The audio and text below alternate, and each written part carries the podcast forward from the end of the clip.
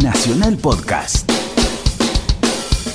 Bueno, como les decía, hoy tenemos un tema. ¿Qué tema vamos a tocar hoy en el Bueno, abecedario rock? en el abecedario del, del rock nos toca el, el G de Guerra de Malvinas. Entonces, como la música es ese lugar en donde todos nos podemos encontrar, hemos elegido este tema para compartir esta noche con ustedes. Buenísimo. Podemos hablar de eso y de toda la época que rodeó a eso y algo posterior. Y por eso tenemos un invitado particular, porque uno, cuando te pones a hablar de la guerra de las Malvinas, podés nombrar algunos personajes en la Argentina, pero el primero que se te viene a la mente casi ni es ni él, sino el título del tema que compuso, que es Reina Madre. Entonces ya todo el mundo sabe que estamos hablando de Raúl Porcheto. ¿Cómo vas, Raúl? Mi Anito, ¿qué decís? Hola, Pame. Hola.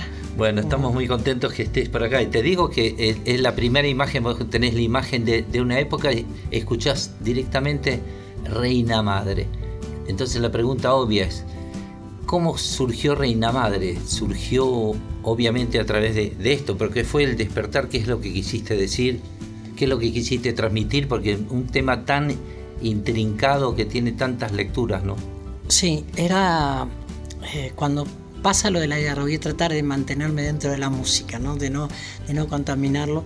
Pero era como que, primero que no entiendo la guerra, no entiendo la violencia, no la puedo concebir. Y, este, y desde ese lugar eh, me parecía un disparate. Desde lo más simple como era hacerle la guerra a Hollywood, era como directamente me parecía, era una manera de sostenerse, bueno, eh, como se buscó como una estrategia de sostener, viste, un momento muy caótico de la dictadura y a partir de ahí no entendía nada y cada cosa que iban pasando me, me, iba desubicando más, me iba desilusionando, no, no, no, entendía la reacción. Yo digo, a veces en momentos límites como el ser humano se manifiesta de otras maneras, hasta personas que vos decís como una, un, tiene un equilibrio emocional y psíquico y de golpe de determinadas situaciones como que baja, viste como en la cancha, sí. de repente ves un tipo serio. Yo muchas veces le llevaba a Daniel, que vos lo conoces a mi hijo, sí. íbamos a ver a River, los dos fanáticos de chicos y yo le decía, mira, observá ese, esa persona que está, nos íbamos, viste, ahí a la platea, mira que esto, mira este, cuando empiece el partido vas a ver, mira cómo se transforma. Era un poco como enseñarle a mi hijo un poco las reacciones, viste. Entonces vos veías el tipo que estaba todo muy bien, entonces de repente empezó el partido y le decía la barbaridad más grande y vos le veías un, el increíble Hulk que se transformaba así. Bueno, y eso me pare, eso fue como muy evidente de la guerra. Primero cosas que yo veía que mucha gente hablaba de Vietnam, había sido la época de Vietnam, el rock había estado en Estados Unidos muy comprometido en cierta manera con lo de sí. Vietnam, la posición, pero cuando pasaba acá era como que, viste, este, no entendía, era como que otro tipo de reacción, ¿no? Entonces, este, y después, desde ese lugar, yo escuchaba y tenía, me empezó, me sentaba en el piano, este, no era la guitarra, era como que el piano me atraía y me ponía a tocar, hasta que terminé componiendo una melodía, y cada vez que me sentía en conflicto con lo que escuchaba, con lo que decían, con lo que yo me decía, con los comunicados, hasta que un día escucho un comunicado que era como que, viste, bajamos dos aviones, como si fuera el mundial, viste, no sé, sí. este, desde ese absurdo total, y me senté y es como que si me hubieran dictado literalmente la letra, porque taché solo una palabra, creo, una o dos palabras, que fue decir, sonriendo, despidió a su madre, ta, ta, ta, ta, ta, ta, iba escribiendo, y mismo yo reconozco, Nito, que era como una resistencia, porque yo era como... Eh, no de trabajar en historias, sino de imágenes, ¿no? Por ejemplo, Sentado en el umbral de Dios, que le hemos cantado sí, un montón estaba de viendo canciones. una película. Claro, y era como una, viste, era como que, pero ¿qué pongo? ¿A dónde voy? ¿Viste? Yo no quería meterme en política, no quería, ¿entendés? No quería meterme, sino en el dolor, en el absurdo que a, a dónde estábamos yendo, que, es, que era como un, un final previsto, era un final realmente previsto y que no era, bueno, viene la selección y cambiamos el director técnico, en vez de jugar 4-3-2, yo qué sé, jugamos, cambiamos. No, ¿entendés? No, no, no iba a tener retorno. Eh, eh, los mismos, los que pudieran volver, eh, no te iban a tener retorno. Era una película que habían comenzado de terror y que no se le iba a terminar nunca en su vida. Entonces, desde ese lugar escribí, terminé y este, bueno, y así, así surgió, así surgió la letra. Y yo mismo era como, y después cuando ya escrita, le empecé a cantar, vi que tenía todo como una secuencia que me gustó. Que me gustó. No era desde ningún lugar, sino desde un lugar que trascendía una orilla o la otra del río, sino que era arriba del puente viendo la, catástrofe que era de esta creciente que venía con, como con de la que, es llamada la guerra. ¿no? Más allá de los derechos que son nuestros, no, no, no, voy a ni a discutir. Es como dijera, viste, yo nací en Mercedes, no voy a discutir, soy, soy mercedino, viste, yo soy rock, soy amigo de Nito Mestre. no voy a discutir, pero se entiende lo que quiero decir. Era como desde, Otro, desde otro lugar. Y mucha gente conocida, amigos, pero lo consideraban casi como una traición a la patria. Me llamaban, pero ¿cómo vas a cantar eso? Ya después fuera del micrófono te voy a nombrar alguno. Pero ¿cómo vas a cantar eso? Pero que esto, todo como, si fuera, ¿viste? Pero, pero bueno, este, estaba convencido. Vamos a hacer esto. Escuchamos el tema y fuera del micrófono me vas contando y, vamos a ver si queda fuera del micrófono. no sé, por favor, no, Escuchamos Reina Madre.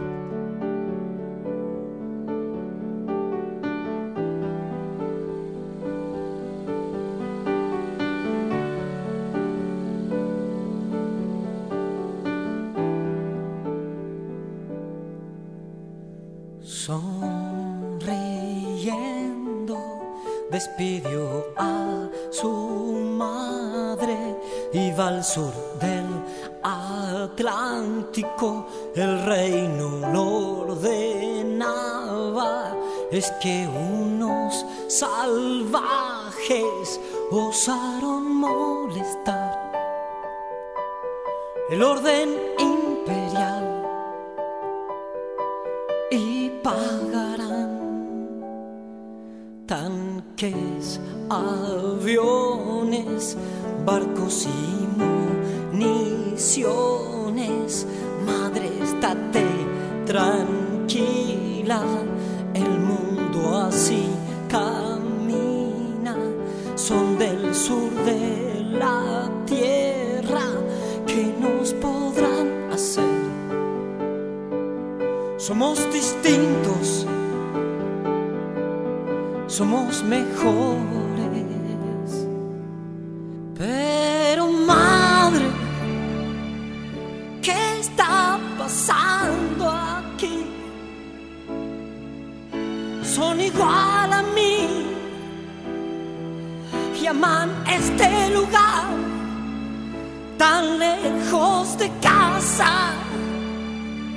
Que ni el nombre me acuerdo porque estoy luchando, porque estoy matando.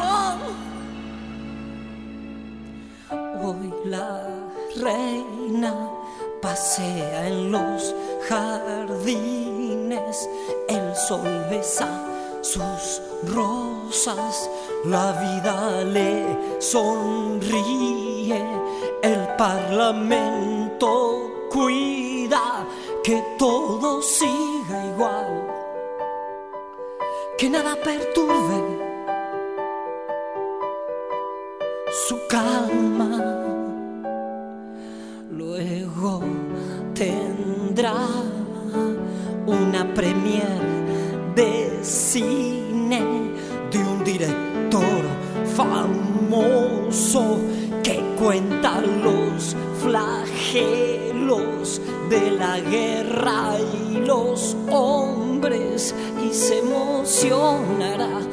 la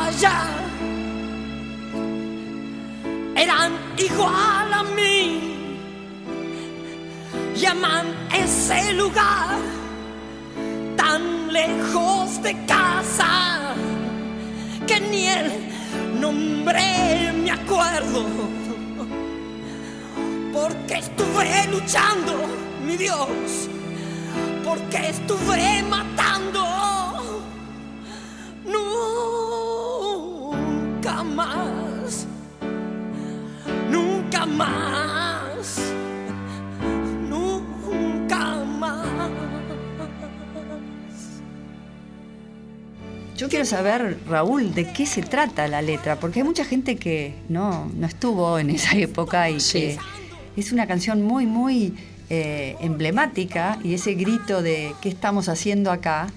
eh, o sea, pegó muy fuerte, ¿no? Sí, eh, es que era como con las imágenes en las que empezó a construir, que es como me gusta armar. Yo siempre hago primero la música y después la letra, pero que era algo como que me lo iba, viste, como, como un dictado, entonces no me, me quería desviar y era como una cierta contradicción, me- no me sentía cómodo, me sentía mal cuando me quería desviar. Y la idea es un poco como un soldado inglés que viene, que lo mandan, y juego un poco con la idea de por qué pero madre, porque mandaban al principito que decían que venía, viste, el príncipe, tatán, en el, en el buque insignia y todo eso. Supongo que es por eso, es como un soldado que dice, pero, viste, me mandan a un lugar tan lejos de casa que ni, ni, ni el nombre sé realmente. ¿Qué tengo que ver acá? Y nosotros, y como en, uno, como, una posición medio de superioridad, al principio arranca, ¿no? Somos distintos, nosotros somos mejores. ¿A, a dónde vamos? ¿Viste? Arranca así. Y un poco la síntesis es cuando llega y se va encontrando, ¿viste? ¿Qué hago tan lejos de casa acá? ¿Qué tengo que ver? ¿Por qué estoy matando madre? ¿Por qué estoy matando mamá? ¿Por qué estoy matando? Son igual a mí. Entonces, eh, a algunos no les gustaba cómo son igual a mí. Nosotros somos mejores también. Los los de acá decíamos somos mejores. Y los de allá siempre, viste, decir, este, y no hay, me parece que lo que importa es el ser humano, más allá de, como es Imagine, ¿no? De, de Lennon, es decir, eh, lo que trasciende es el, el ser humano, ¿no? Este, eh, y entonces de ese lugar, pero madre, ¿qué estoy haciendo acá? Y eso es relato, ¿viste? En un momento dice, la reina de repente va a mirar una película bélica y va a decir, ¿viste? El dolor que se expresa un director diciendo, qué ridículo de la guerra, ¿entendés? Que, y, se va a emocionar y va a llorar por eso, ¿no? Y, y se va a encontrar lo que es. Y acá nosotros, bueno, ese juego de unos y los otros, y que de última somos todos iguales. Si hay buenos y malos, no es por donde en el país que nacieron, sino por la integridad o no que tenga esa persona. Por eso va a estar dado lo bueno, no porque si nació en un lugar o en otro. Si de repente, como decía Gandhi, todos nos, viste, no somos iguales, como somos como los dedos de una mano, viste. Lo que sí merecemos todas las mismas posibilidades. Desde ese lugar arrancar. Y después de la gente íntegra o no, diferenciemos no de los que son, viste, gente mejor, y yo corro al costado los que no me parecen tan buenos, pero no porque si es inglés o es de derecha, de izquierda, de arriba, de abajo, vive en la terraza o en, viste, o en, o en Puerto Madero o en, viste. De, es un poco esa es la historia resumida concretamente con e- ese relato, ¿no? Pero madre, llega al estribillo contando, va relatando, ta, ta, y de golpe dice, pero ¿qué tengo que hacer acá? Y vos decías que pasaban cosas ridículas. Y una de las cosas ridículas que pasaron, quizás alguno que está escuchando ahora no ni siquiera había nacido en el año 82, o le contaron, o le pareció muy ridículo, como me pareció muy ridículo a mí en ese momento, que prohíban todas las canciones en inglés en la radio, que le salía tiro por la culata, evidentemente, porque en una de esas querían desterrar al rock nacional, que era una de las cosas que había atacado el gobierno militar, o por lo menos no estaba muy de acuerdo con que nosotros estemos dando vuelta por ahí, y de repente con un decreto, con una, creo que habrá sido un decreto de última, de necesidad de urgencia, Sí. como le dicen, eh, ya no tenía que pasar más música en, en inglés en las radios y salían corriendo a buscar música en castellano y aparecieron cantidad de... Esta de- manga en la que estamos nosotros. Claro, No, no, pero vos ya estabas, yo también, pero aparecieron sí. un montón, aparecieron, Sí, qué sé yo, a- a- entre, entre otros apareció eh, la gente que vino de Rosario, Baglietto, Fito Páez, Rubén Goldín, Civil Agarré, eh, Abonicio, etcétera, etcétera, que se mudaron Fito, apro- Fito, aprovechando bien toda esta movida y muchos otros grupos que aparecieron también, tipo Los e Hijas de Rock and Roll, eh, Sumo, etcétera, que se empezaron a agregar porque hacía falta o empezaron los que estaban a aparecer. eh, por ejemplo, tenía un grupo chiquito, que sé yo, los enanitos verdes, No y empezaron a aflorar porque hacía falta que los pasen en la radio. Es ¿Vos cómo lo viviste esa, esa ridiculez? ¿O ¿Cómo, cómo te, te Sí. cayó eso? No, y eh, claro, como vos bien decías, le salió el tiro por la culata, porque nosotros en realidad estábamos, pero no nos daban este eh, documento de identidad. Ni Era pan. como, éramos contracultura. Claro, eran under. Claro, éramos under, eran una contracultura, no sé, no, yo qué sé, no, no éramos bien vistos, como bien vos decías también. Y, en- y- y no, no éramos masivos, no nos reconocían masivamente, No. excepto en, al- en algunas cosas, pero no, no éramos artistas nacionales, ¿no? Y mismo en otros, en otros rubros también costaba, nos costaba que nos, nos consideraran, ¿no? Decir, Podés llamar folclore, tango. Tango, totalmente. Llamar porque, con todas las letras. Porque decían rock, de repente, no, no es nacional, tango tampoco, y folclore tampoco, si arrancamos de eso, ¿viste? O, de repente la guitarra eléctrica, yo me acuerdo también, sí, también era la quena considerado un, un, un instrumento que era este, no, no, de la cultura porque venía de los incas. Si uno investiga y ve la historia, mira, yo trabajé un poco con los huichis durante, durante los años 80 y todo eso, y hablando un poco, me había contado Leda Valladares y algunas investigaciones que los que lo que cantaban eh, con de repente eh, pueblos originarios en su lenguaje, muchos eran canciones protestantes porque habían traído en, en 1700, 1600. Por eso a veces como todo se une y tiene que ver un poco como por la identidad, que sí me parece que es bueno reconocerla, pero bueno, en ese, en ese ridículo sirvió para que, para que dieran, nos dieran emergentes, las bibliotecas, las radios se dieron urgente a buscar nuestros discos, que en general no lo tenían y hubo una persividad porque también a los pibes que mandaban sabían ellos muy bien, desde algún lugar de inteligencia pienso, que le estaban mandando y que le gustaba el rock nacional. No nos reconocían, pero sabía que, era de sí. Entonces a los pibes que estaban mandando decían, bueno, ¿qué, ¿cómo nos ganamos eh, a, esos pibes? ¿no? Era, este, me, parece que también fue, fue eso. ¿no? y bueno, en esa misma época, por supuesto, ¿quién estaba? De Charlie, que siempre aparece con su innovación. Su innovación y... todas sus ideas, por supuesto, se le ocurrió escribir este irónico tema que fue un golazo, porque cayó como que nos vienen atacando esto o lo otro, el conocidísimo No bombardeo en Buenos Aires, por Charlie García.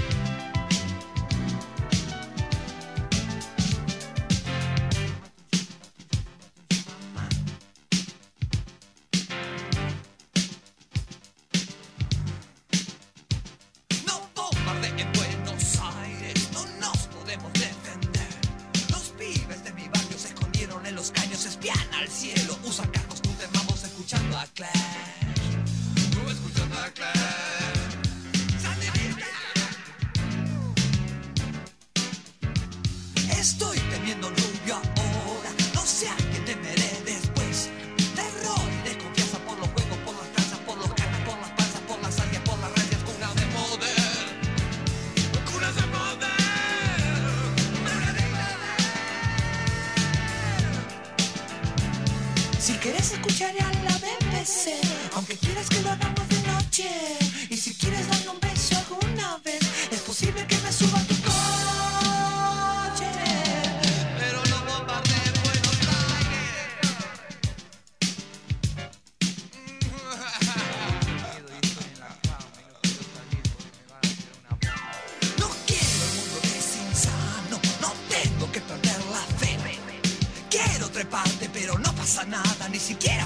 comer un bife y sentirme bien. Sentirme bien. Tengo hambre. Los curcas siguen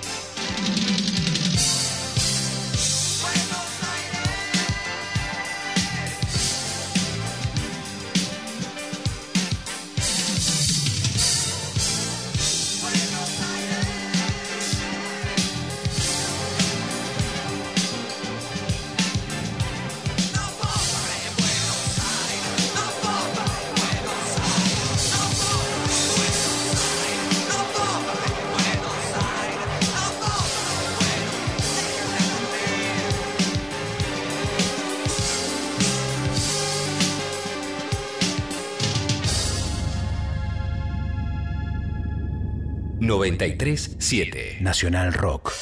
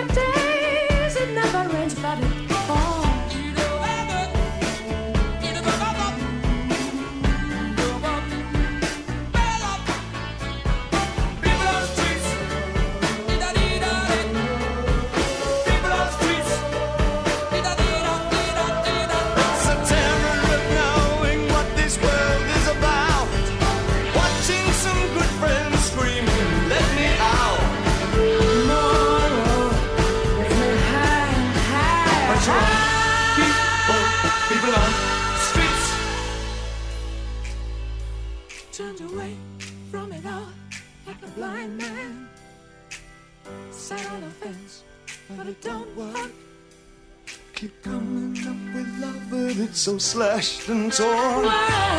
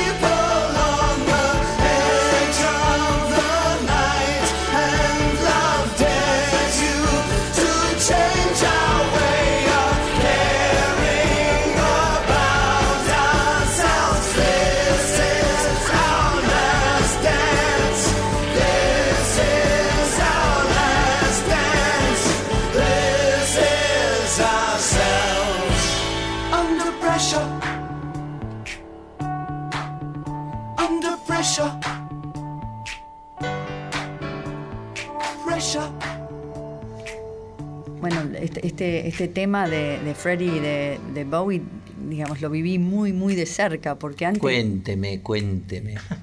antes vos ya sabés cómo es la No, no, no, pero la gente que está escuchando no, así que eh, quiero que me an- cuente. antes de Yo quiero saber, yo vos, vos no la sabés. Dale, dale. Eh, vos sabés que yo tuve la dicha de trabajar con Queen dos años. Ah, ¿en serio? Sí. Ah, no sabía, Pau. Pero cuando vinieron en el 81, que de hecho fue una banda que abrió el mercado del rock, fue el primero eh, en época militar, eh, y de hecho los recibió Viola.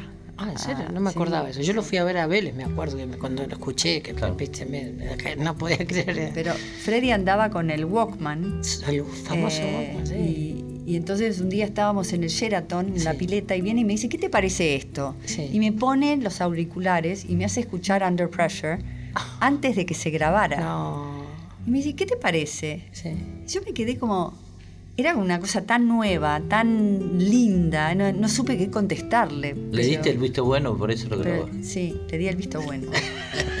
Está bien. Eh, Qué pero, pero qué digamos, fue como o sea, un- una experiencia, el- el- el- la llegada de Queen y, la, la- y movió mucho y movió aparte Eh, sirvió. eh, ¿Ellos cuándo vinieron? ¿En qué año vinieron acá? En 1981 fue la primera antes. gira latinoamericana que hicieron y se quedaron fascinados con la Argentina. Mira, mira. Eh, de hecho, Freddy volvió muchas veces a Brasil, que fue como su lugar de preferencia. Ah, mira, mira. Eh. Qué, qué- qué artista, por Dios. Qué artista, por Dios. Vamos a tener que hacerle un programa Entero. Una parte, programa. Sí, Pero volviendo a la época, eh, como estamos eh, comentando, ¿vos lo escuchabas a Baglietto cuando llegó? ¿No te llamó la atención? Bueno, Sí. la difusión que tuvo fue arrasadora. ¿Te acordás? Sí, sí. el otro día nos contaba Silvina cuando agarré, cuando estaba acá, que ellos dos estaban tocando en un lugar en Rosario y Abegliano, que fue su, iba a ser su manager, Sí, eh, estaba buscando gente para un festival que se iba a hacer acá en Buenos Aires. sí. Y los escuchó ahí y con toda la necesidad que tenían las radios y, y todas las producciones de que haya músicos argentinos, los escuchó y le dijo, vénganse a Buenos Aires. Mira, mira. Y ahí empezó el, el- el- el éxodo de claro, el éxodo de todos los rosarinos. Vos sabés que yo había traído dos rosarinos A ver. en el año 74. Yo tenía una banda ¿A llamada? Reino de Munt. Ah, sí, claro. Bueno, Reino de Munt, el original, eh, después vino, que, que ahí empieza Gustavo Basterrica y Francisco Ostersek con Alejandro Lerner y con Pablo José, eh, José Basvili, que en batero. Pero el original estaba Alejandro, este Horacio José Basvili, que después se fue a California, Lalo de los Santos y Rubén Goldín. Y era, yo los había escuchado, había ido a Rosario a tocar en una banda que estaba con Pablo el Enterrador, que era maravilloso, lo Sí. decían maravilloso. Y ahí lo había escuchado también a Juan Maglito. Bueno, eh, Lalo era un, un, ¿viste? un- un maestro, bueno, y, y Rubén también. Ese fue el original. Y cuando yo les dije de venir, y, y no tocamos en ningún lado, no, no nos podíamos, ni yo los podía sostener, porque yo fui hasta los 80, ¿viste? Éramos muy conocidos, te- hicimos por Sijico, pero yo recién empiezo a laburar en los 80 con Metegol. Era, yo trabajaba con- para muy, muy poquita gente, era muy under. ¿no? Y, este, y no se pudo sostener y, y Lalo y, y- y Rubén vuelven, vuelven a Rosario, pero este, pero el original de Reino de Moon era con ellos. Y Mirá después bueno, entra Gustavo. Sí. No, Entonces- era una camada de, de gente maestra. Vamos a escuchar a Baglietto en Tratando de Crecer, que es un tema de Fito, que todos ellos vinieron juntos, nos invadieron un poco más.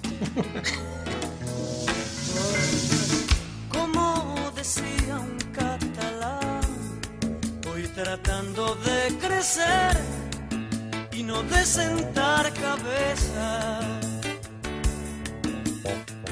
Vive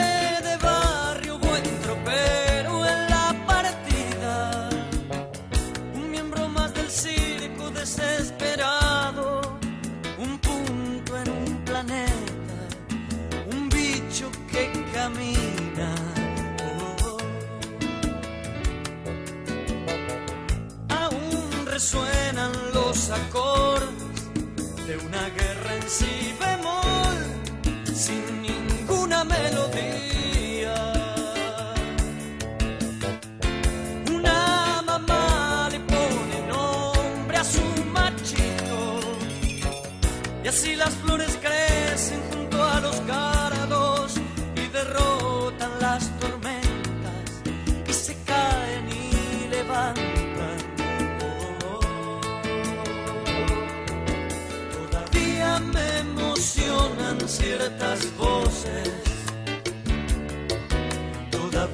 Todavía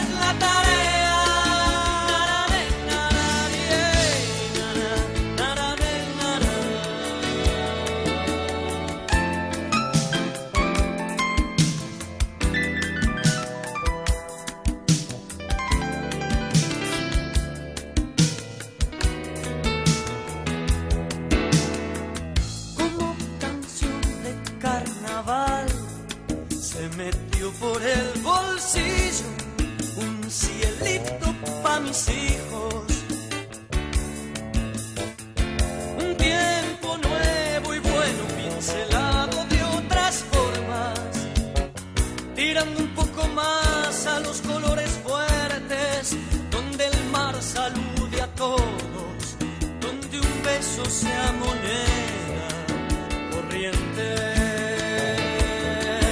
Todavía me emocionan ciertas voces.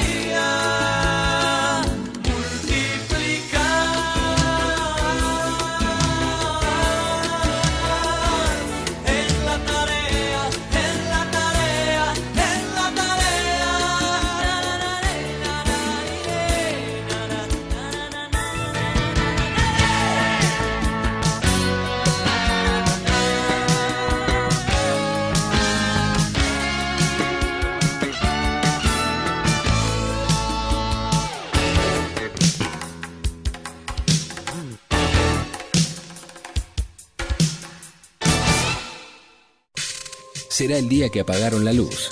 O el día en que el tiempo traerá una mujer. Una casa pobre. Años por aprender. Una mañana de cama para dos. Sí, pero esta noche hay algo distinto. Distinto tiempo. Con Nito Mestre. Viernes, de 22 a 24.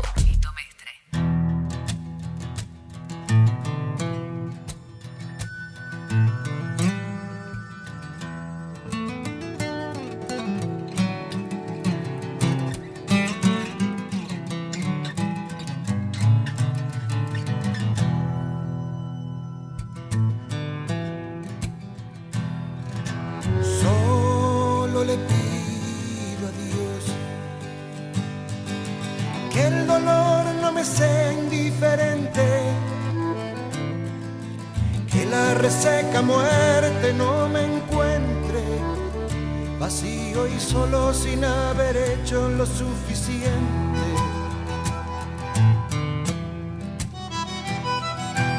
Solo le pido a Dios que lo injusto no me sea indiferente,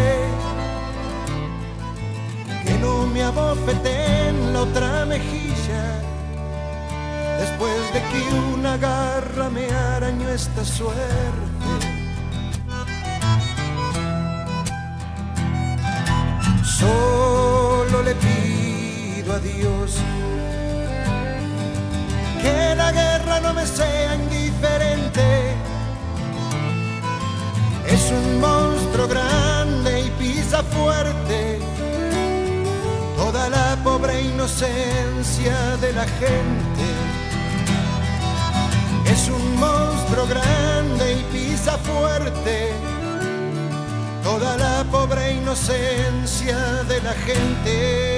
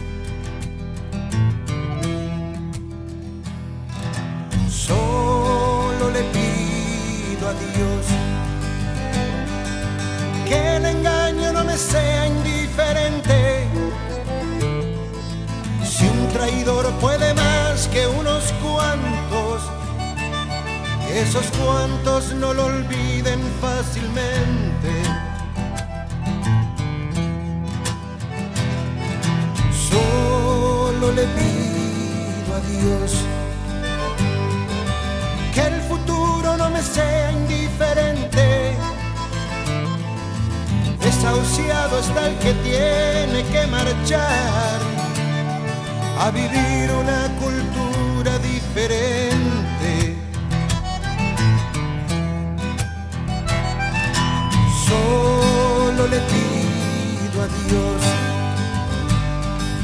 que la guerra no me sea indiferente. Es un monstruo grande y pisa fuerte toda la pobre inocencia de la gente.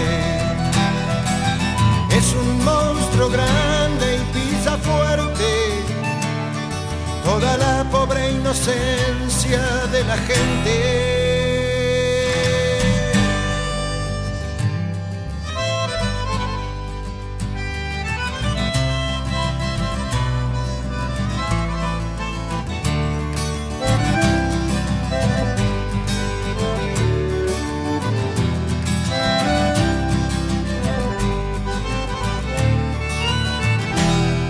Bueno, el tema que acabamos de escuchar es el tema de León Gieco, Solo le pido a Dios, que tuvo dos veces éxito por la guerra. Totalmente. sí, es, sí, es sí, casi, sí, y, digamos, el, el tema este, mucha gente se piensa que lo hicieron para las Malvinas, el que- pero un montonazo de gente. De hecho, Mira. fue tocado en el Festival de Solidaridad. Totalmente. Entonces lo asociaron directamente, pero en realidad León lo había hecho para cuando íbamos a estar en guerra con Chile. Y eso Claro, fue la- años antes, antes. an- antes, totalmente. Entonces, Sí, sí. eh, vos estuviste en la gestación por ahí de, de- de cuando estaba solo le pidió a Dios, ¿te acordás la época? Me acuerdo la época, pero no, no cuando León lo sé que no iba a entrar, que casi no lo, no, no, no lo quería meter León en el disco y todo eso, sí, eso Sí, me la- acuerdo bien. Este, pero me parece hasta el día de hoy me deja eso, no, no deja eso. Ah, Viste que Bruce Sprinting estuvo, lo, lo, lo grabó, se lo Sí, sí, mandó sí, grabado. lo y mandó grabado. Tiene creo que no sé cuántos, doscientos y pico de, de- de- de grabaciones en todo el mundo. o sea, Sí, es fue, fue un tema que Está aparte- en hebreo también. En hebreo totalmente, sí, sí, sí. Sí, lo grabaron en España. Es, es un tema que tuvo, incluso León creo que en algún, que algún día lo vamos a, a invitar para que lo cuente personalmente. Nos decía que eh, todas las contras que tiene componer un tema que te vaya tan bien. Porque después que sa- sacas un tema Sí. como solo, solo le pido a Dios, la gente está pensando a ver cómo, cómo sale otro. Sí, sí, sí. Y entonces tuvo, tuvo un momento de, de transición muy importante para de alegría por un lado, de, de compromiso, porque todo lo que dice la letra de solo le pido a Dios para, para ganarle a esa letra es, es muy Es complicado. muy, muy complicado. Sí, Es- la verdad es, es difícil. Vos, vos lo sabés como, como autor, compositor, ¿no? Es decir, siempre es como un desafío, que, que es al revés. Es decir, ganaste por goleada en el clásico, todos los clásicos lo tenés que ganar, ¿no? Y, y no es así. La, la vida no es así. Y vos sabés que avanzamos en el tiempo de y del 82, claro, nos preparamos, sucedieron todas las cosas que sucedieron, en junio se acabó la guerra, eh, se empezó a volver de a poco a pensar en, en volver a la democracia y al tiempo vos escribiste un tema que era casi como marcando un llamado para los chicos, che pibe, vení votá. Sí. ¿Cómo, cómo te vino es- esa idea? ¿Cómo surgió? Fue. Porque, ¿Cómo lo hiciste en orden con, eh, con el anterior, con Reina Madre? Con Che Pibe Vení Votá viene cuando eh, volvemos, empieza a surgir la posibilidad, ya, viste, meses antes de que, que, que vinieran ¿En las elecciones. Che Pibe, se llama, el, el- álbum se llama Che Pibe y el tema Che Pibe Vení Votá. Y tenía que ver como que yo veía que volvíamos a la, a, a la, a la democracia y todo eso, y de repente había 4 millones, no me olvido nunca, 4 millones 200 mil electores nuevos, gente que no había votado al, al- al haber pasado un periodo tan grande. Claro, y veía, viste, que desde esa cantidad y que salían de cualquier forma, viste, este, ve, este, nosotros con la juventud y todo eso. Entonces, un poco es, che, llamen a la juventud, to- todavía éramos jóvenes nosotros, decían, llámennos, pero para participar también, no para las elecciones, después de las elecciones, sí, no, ahora seguimos solitos, ¿no? Este, no, ese era un poco el llamado, es decir, para guerras y elecciones, viste, che, pibe, vení, votá, viste, la juventud, todo esto, y cuando termina diciendo el estribillo, para guerra y elecciones siempre te vamos a llamar, viste, decir, no opines, viste, no está todo bien, quédate, quédate piola después de las elecciones, pero para, para, para llegar las elecciones. Entonces era un poco ese llamado, y, mucha gente de los políticos le- les molestó mucho cuando salió ese, porque le parecía que era que, no sé, y al contrario, decir, después de pasar la época más oscura, por lo menos de la que vivimos nuestras generaciones, como era esa dictadura, que emergiéramos, saliéramos a, a caminar con otra madurez, con mira vos las cosas que iban a pasar después, ¿no? De, de, de repente de, de tanta historia de democracia, ¿no? Después de, de esa dictadura. Pero bueno, eh, había todo como una ilusión, había como un montón de, de- sueños y también de recuperar una in- in- integridad, dar un salto cuántico, que todo ese periodo de oscuridad sirviera para trascender también lo que había pasado antes, ¿no? Entonces, desde ese lugar fue Chepi Beni Botá, Nito. Bueno, entonces vamos a escuchar Che Pibe Vení, Vení Votá, que también fue un vuelco en. fue masivo. Sí, sí fue. en difusión. Sí, sí, sí, sí fue, fue disco de oro, sí, sí, empezó a sonar y hasta el día de hoy a veces vienen las elecciones y viene ese, ese- ese disco, sí. Con cuerpo y mente joven, siempre que acates decisiones, en un buen rol podrás actuar. En la emergencia nacional, la juventud es primordial. Che pibe, vení votar. esencia y moral es bueno, pero de golpe no podemos el país así cambiar. Confórmate con algún puesto, sos joven para entender esto. Che pibe, vení votar. Si hay que triunfar, siempre te vamos a llamar para guerra o elecciones. Vive, no nos abandones. Es tiempo que busques ejemplos los grandes patrones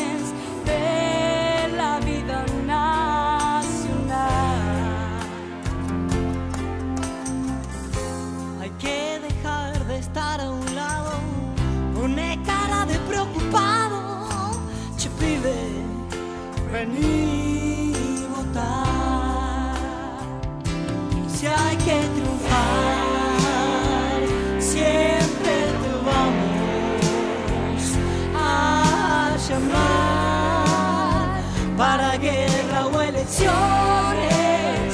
Pibe, no nos abandones.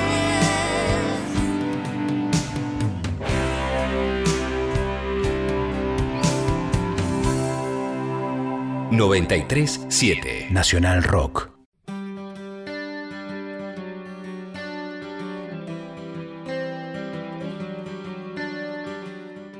Distinto tiempo con Nito Mestre. Viernes, desde las 22 hasta la medianoche. No podemos irnos de este tema para dejarlo un poquito en costado sin tocar algo que fue bastante llamativo, el Festival de la Solidaridad, Sí. que tuvo distintas versiones e interpretaciones, depende quién lo contó, mucha gente que no estuvo y lo contó, Sí. como si hubiese estado, eh, gente que estuvo de acuerdo, eh, otra que despotricó muchísimo. Yo sé que nosotros estuvimos, recuerdo muy bien que nos juntamos en, en tu casa de, en Vicente López, estaba viendo. y Vicente López, Y sí, nos sí, juntamos sí. con vos, León, Charlie, los cuatro y alguien más. David, ¿no para, estaba? Creo que estaba David, para ver, para armar los temas y a ver cómo hacerlo. ¿Cómo es tu visión? ¿Cómo era tu visión en ese momento y cómo es ahora? Es, De eh, la decisión de, de- de Eh, ese la- festival. igual, igual. Era, nosotros lo dejamos bien claro. Cierra, ce- cerramos, cierra con un tema que hemos cantado juntos, que cantábamos con Por Sergico, fue algo de paz. Cierra cantando y la imagen que recorre el mundo y que me dijeron, vos lo sabrás para mí, a lo mejor lo habrás visto, la BBC pasaba, viste, que algo, algo de paz. Y lo que digo antes de, de cantar como una oración, viste, para todos los, para todos los, viste, los, que eran nuestros compañeros, toda la gente nuestra, y para, para que el mundo entienda.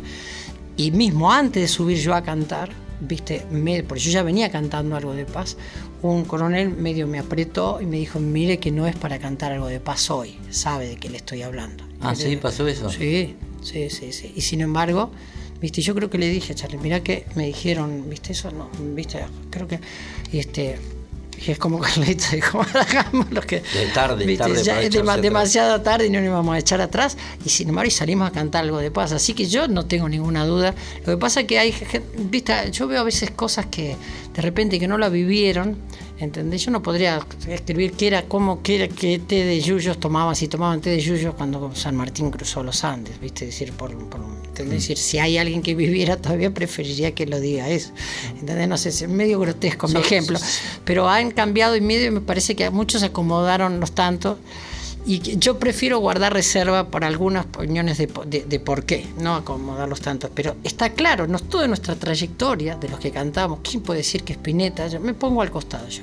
Que Spinetta era un colaborador, que O Pedro y Charlie, Pablo. o Pedro y Pablo, o que Nito Mestre, o que León Gieco. Es decir, era, el rock fue como una resistencia, una resistencia. Más allá trascendía la dictadura, no entendíamos ese concepto de violencia, ¿no? Más- es decir, no entendían, eh, no tenía, no- era, nuestra forma de ser era diferente, una concepción de vida. En algún momento, una de las últimas veces que nos reunimos, los por su Gieco, digamos, Sí. en tu casa, en- salió mm, que con, con Charlie decíamos en un momento en una sobremesa, es decir, estábamos convencidos que íbamos a cambiar el mundo, nosotros con la guitarrita y el piano. Y de ese, desde ese concepto salimos a cantar, con, con esa primera inocencia que todavía la manteníamos y que bendito sea, como decía también la inocencia que tenía Martin Luther King. O que me digan que el mundo se termina mañana, yo hoy voy a plantar mi manzano. Y de ese lugar es bueno que las, las generaciones que salgan tra- traten de cambiar el mundo. Desde ese lugar yo no, no, no, no cambio para nada mi. Yo lo volvería a hacer mil veces si tengo la posibilidad de salir en medio de una guerra, viste, sea cual fuere y en nombre de lo que sea. Mira, Juan Pablo II dijo, el Papa dijo una vez, antes que se declare cualquier guerra se tiene calculado el crédito, el rédito y el interés. Así como las elecciones, cualquier guerra siempre se hace en nombre de los grandes valores. Nunca dices, mira, nos vamos a quedar con el petróleo, nos vamos a explotar esto, vamos a mantener una dictadura, vamos, viste. Es decir, son una guerra para mí es este cuando se mata una o dos personas o tres personas es, o es un asesinato o un cruel asesinato y todo. Cuando se, matan miles de personas son, se llaman guerras. Para mí son asesinatos igual.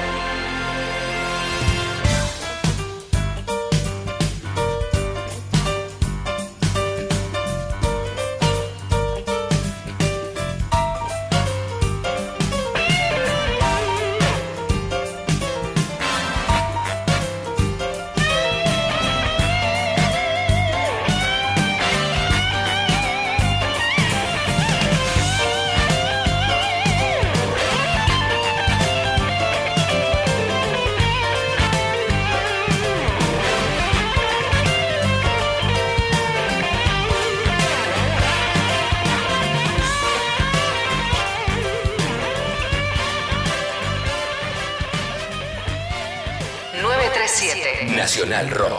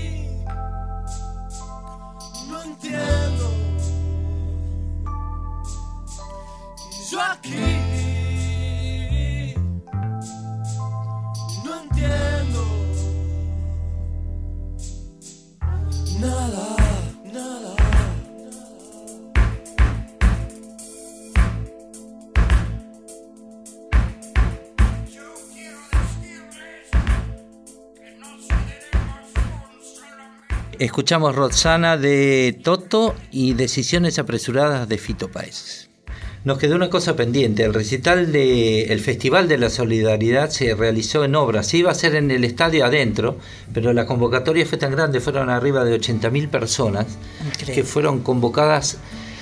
En principio, los organizadores querían cobrar entrada, pero nosotros nos opusimos y eh, les pedimos que traigan alguna Guitarras alimento- y man- eh, alimentos no perecederos y frazadas. para enviarle a los soldados eh, que estaban en el sur. El- esto se realizó afuera, entonces en el campo de al lado de Obras Sanitarias, al aire libre, el día 16 de mayo de 1982. Me estabas contando algo de Police Sí. y una anécdota, entonces Sí. antes que te la olvide, porque Sí. si no se, se evapora. No sé si tiene que ver, porque Police estaba escuchando, obviamente estaba en esa misma época, se estaba escuchando, y supongo que ese tema también. Es, es claro, pero yo, Un poco lo- después, yo tuve la oportunidad de escucharlo, que había llegado, yo estaba en Los Ángeles, y entonces eh, tenía una entrevista con el director Internacional en AM Records, que era, viste, donde había sido el estudio de Chaplin, en North La Brea y, Ah. y, Sunset Boulevard. Justo a- ahí estaba el, el- el coso de AM Records. Entonces, charlando con el tipo, viste, mm, baro- este, muy, me dice, em, eh, yo le decía que me encantaba la producción y me dice, ¿le puedo hacer escuchar, este, ah, wow, te puedo hacer escuchar algo que tenemos acá y si podría funcionar en Latinoamérica esto?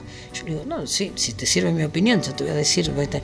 Entonces el tipo me pone Roxanne y me voló la cabeza. Le digo, va a refuncionar, no en Latinoamérica, en el mundo, porque es una banda, nunca había escuchado, te juro, me volvió loco. Pero estoy, estoy hablando años 79, 72, no había salido todavía, ¿no? Y le había llegado de Inglaterra que habían mandado, viste, de una banda que creo que estaban parando ya en un lugar en Nueva York, algo así, que eh, ellos como trío. Pero bueno, le había llegado eso, que era un demo, y me voló la cabeza. Les van a dar, todo el mundo, ¿le parece? ¿Viste usted? Sí, bueno, yo qué sé, viste. Un me asesor gustó. de AIM. Me- sí, sí, hacían. Después quebró AMR. En esa época también eh, había músicos que, por supuesto, del otro lado del planeta estaban escribiendo temas como Elvis Costello, que escribió Shipbuilding, que lo compuso para Robert Wyatt, pero en realidad no, no lo cantó él, en realidad hubo dos versiones, la de Elvis Costello y Robert Wyatt, que había calificado como a este tema como un Un Valium, un punk Valium. Bon- Pan tomando Valium. Sí. Muy raro. Después el grupo Crash, que escribió el tema How Does It Feel. Eh. Es muy bueno ese tema. ¿Sí? O sea. Eh, ¿Cuál? ¿El de el sh- shipbuilding o, o el de Crash? No, el shipbuilding no, no es tan bueno. No es tan bueno. Sí, por eso no lo No lo pusimos. Sí, lo vamos a nombrar. Será pero- la historia, pero no es buena. Pero muchos punks, o sea, muchos punks aparecen en Inglaterra Claro, en esa en época. esa época, claro, Entonces como muy, punk, mientras ¿no? nosotros acá nos estamos desgarrando con eh, algo de paz y con Reina Madre, ellos Sí, sí. oían música punk Sí, y, sí. Y eh, también hay que eh, Cap- Captain Sen- Pero nos mandaban, parecían varios, nos mandaron una flota del Atlántico Norte también. Era, Era la todo, era Thatcher y no la querían a la no, Thatcher. y es claro. Y los No, Iron terrible. Maiden también escribieron un tema, ¿cómo estáis amigos? Que en realidad no, ¿Cómo estáis? No, sí. suena español. Los Iron Maiden, esta es una Ah, no, presentación. no, no lo tenía ese ¿Cómo tema. estáis amigos? Sí, es un tema Hostias. en inglés. Sí, ya sé, pero se llamaba así, ¿cómo Sí, estáis amigos así en es. castellano? Ah, sí, Mirá vos. Bueno, pero como nombramos lo punk, tenemos que nombrar sí o sí a, a los violadores, que escribieron un tema, por sobre todas las cosas, que se llamaba Comunicado 166, que es el comunicado que nunca existió. Porque, ¿te acordás que te decían los comunicados, Sí, comunicados claro. tanto y te gastaban Sí. el cerebro, que era lo que andábamos, íbamos Sí. ganando? Hasta que el 175 fue, chao, Chao.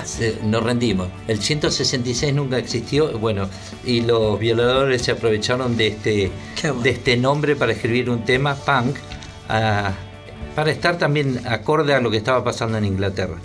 Bueno, La letra No. es bien fuerte de ese tema, además. ¿cuál? ¿La de este? La de los violadores. Sí, claro, como todo lo que hacían, y muy jugado. Ahora un tema favorito mío de afuera de esa época, Missing You, John Wade. Every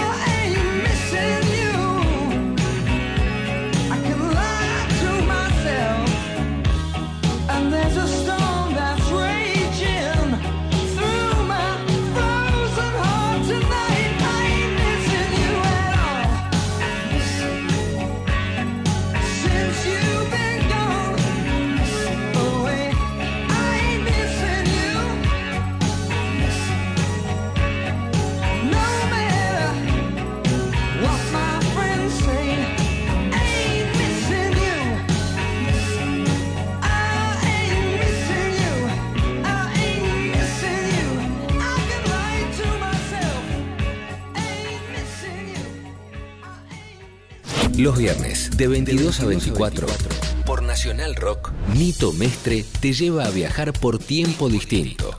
Aunque eso suene raro. Distinto tiempo. Son dos horas para que la música te sirva de máquina del tiempo.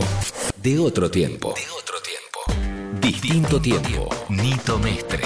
Música por músicos. Por Nacional Rock. 937. Raúl, Nito. la vieja frase, el tiempo es tirano en la radio, en la televisión, en la vida misma. ¿Qué andas haciendo ahora? Bien, estoy justo, nunca, eh, dos discos a la vez que nunca se dio así. Uno se mezclando. Ah. Sí. el del Coliseo, que, en el que vos participaste, que fueron los 45 años de mi carrera, que es concierto mágico, mezclando eso, y comenzando un disco nuevo, material que saldrá para, para fin de año aproximadamente, que me gusta mucho. Y este, realmente estoy entusiasmado, había armado casi 40 y pico de temas y de ahí seleccionamos. Cuarenta y pico de Sí, temas. Más o menos, sí. sí, sí. Exagerado. Sí, exagerado. sí. No quiere decir que haya ninguno bueno, pero No, no, no. la cantidad. porque tenés que dejar 10, 12. No, sí, no, no. Creo que van a ser 10 o 11 como mucho, Ah. como mucho. A mí me gusta el número 11 siempre que haya 11 temas, pero creo que serán sí, sí, 10 temas. Así que estoy muy entusiasmado con eso porque tiene un sonido, viste que a mí me encanta la producción Sí. discográfica, el sonido, me encanta trabajar mucho sobre eso y tiene mucho que ver también con, con cómo, cómo estoy ahora, con lo que tengo ganas de tocar, con lo que tengo ganas de, de- de disfrutar. Así que bueno, eh, es un, un lindo desafío tener a esta edad dos, dos discos al, La al mango. fue un concierto mágico, ¿eh? fue espectacular. Fue lindo, fue lindo. Nunca me imaginé si me decían, eh, imaginarte que iba a haber esa respuesta de la gente y después que gente que yo quiero tanto y amigos, ¿no? Como, ¿Y fue como fue Nito, como Charlie, el- como. Vos sabés que para mí sí. Ese día. Me eh. llamó, sí, viste que fue relajado y para mí sí. Era como que eh, yo ya estaba hecho. Con el hecho de haber llegado así y verlos y que Charlie, dice, pero muchos me decían, no, pero Charlie no va a estar, no poder, no, no te. Yo le digo, viste, que sea lo que sea, yo estaba relajado y Carlitos estuvo, vos lo sabés, y, que estuvieras vos y que estuviera León y que, que estar cantando con Sandra y con Willy y, y Turri, por ejemplo, de los hits que habíamos hecho. Todos, creo que era cada momento, más que era un- en sí un concierto, era como un, en un living compartiendo con amigos desde un lugar muy natural, porque éramos juntándonos los dos, cantando, por ejemplo, sentado en un umbral de Dios. Bueno, así, así lo vivimos y este, hasta- está reflejado así en el disco. Así que bueno, en eso andamos. Bueno, me alegro mucho. Escúchame, siempre terminamos el programa a distinto tiempo con una elección Sí. de un tema cada uno. Así que, decime un tema. Bárbaro. Este, de repente que es este, a mí me gustaría Black Queen de los Crosby, Still Nash que lo canta, eh, que el tema pertenece a Stephen Stills, si te parece. Pamela, Yo, yo voy a cerrar hoy, si me permitís, con Imagine de John Lennon. cómo no. Y yo voy a cerrar con eh, Wagon Wheel de Darius Rucker. El tema es de Bob Dylan, según me dijeron.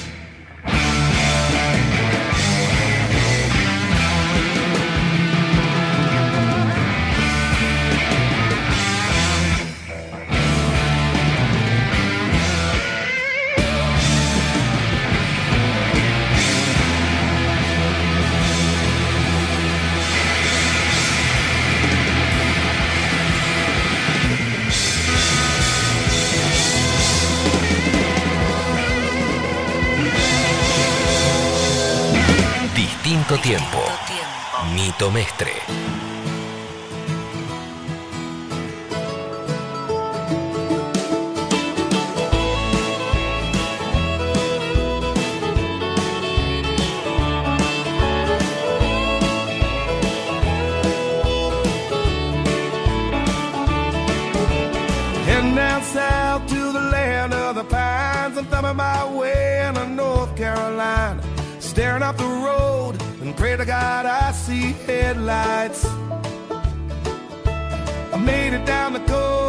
17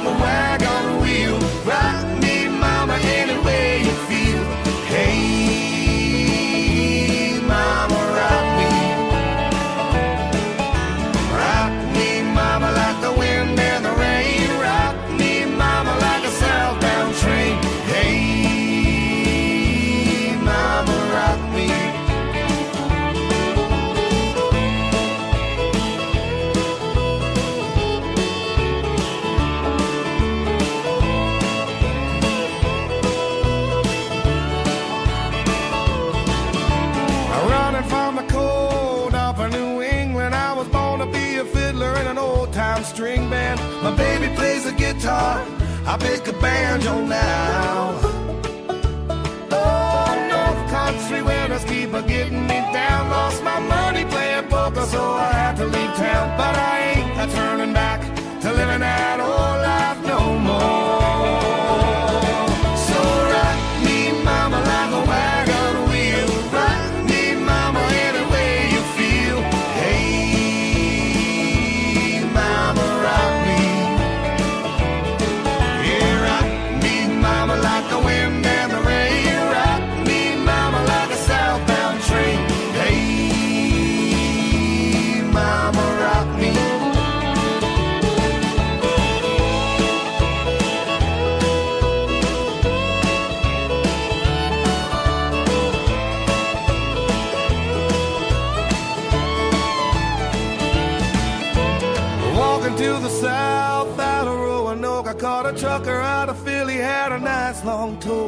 But he's headed west from the Cumberland Gap to Johnson City, Tennessee. I gotta, I gotta move on before the sun. I hear my baby calling my name, and I know that she's the only one. And if I die in Raleigh, at least I will die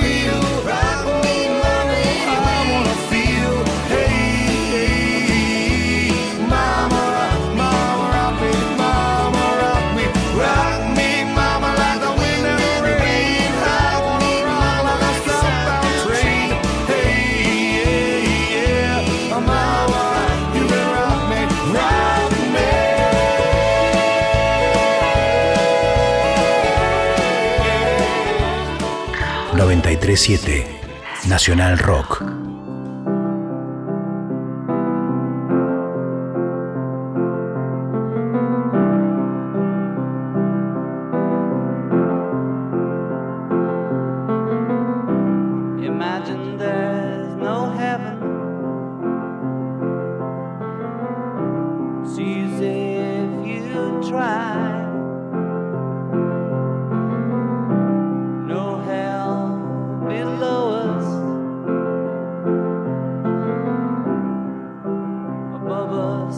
the sky.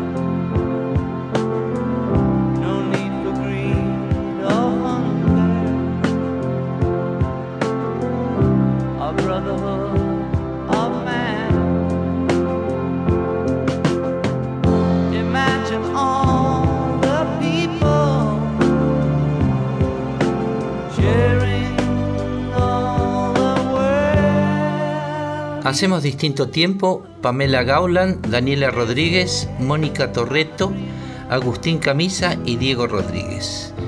Gustavo Divela, que hoy no está, y el que les habla, Nito Mestre. Nos vemos el viernes que viene a las 22 horas en Nacional Rock.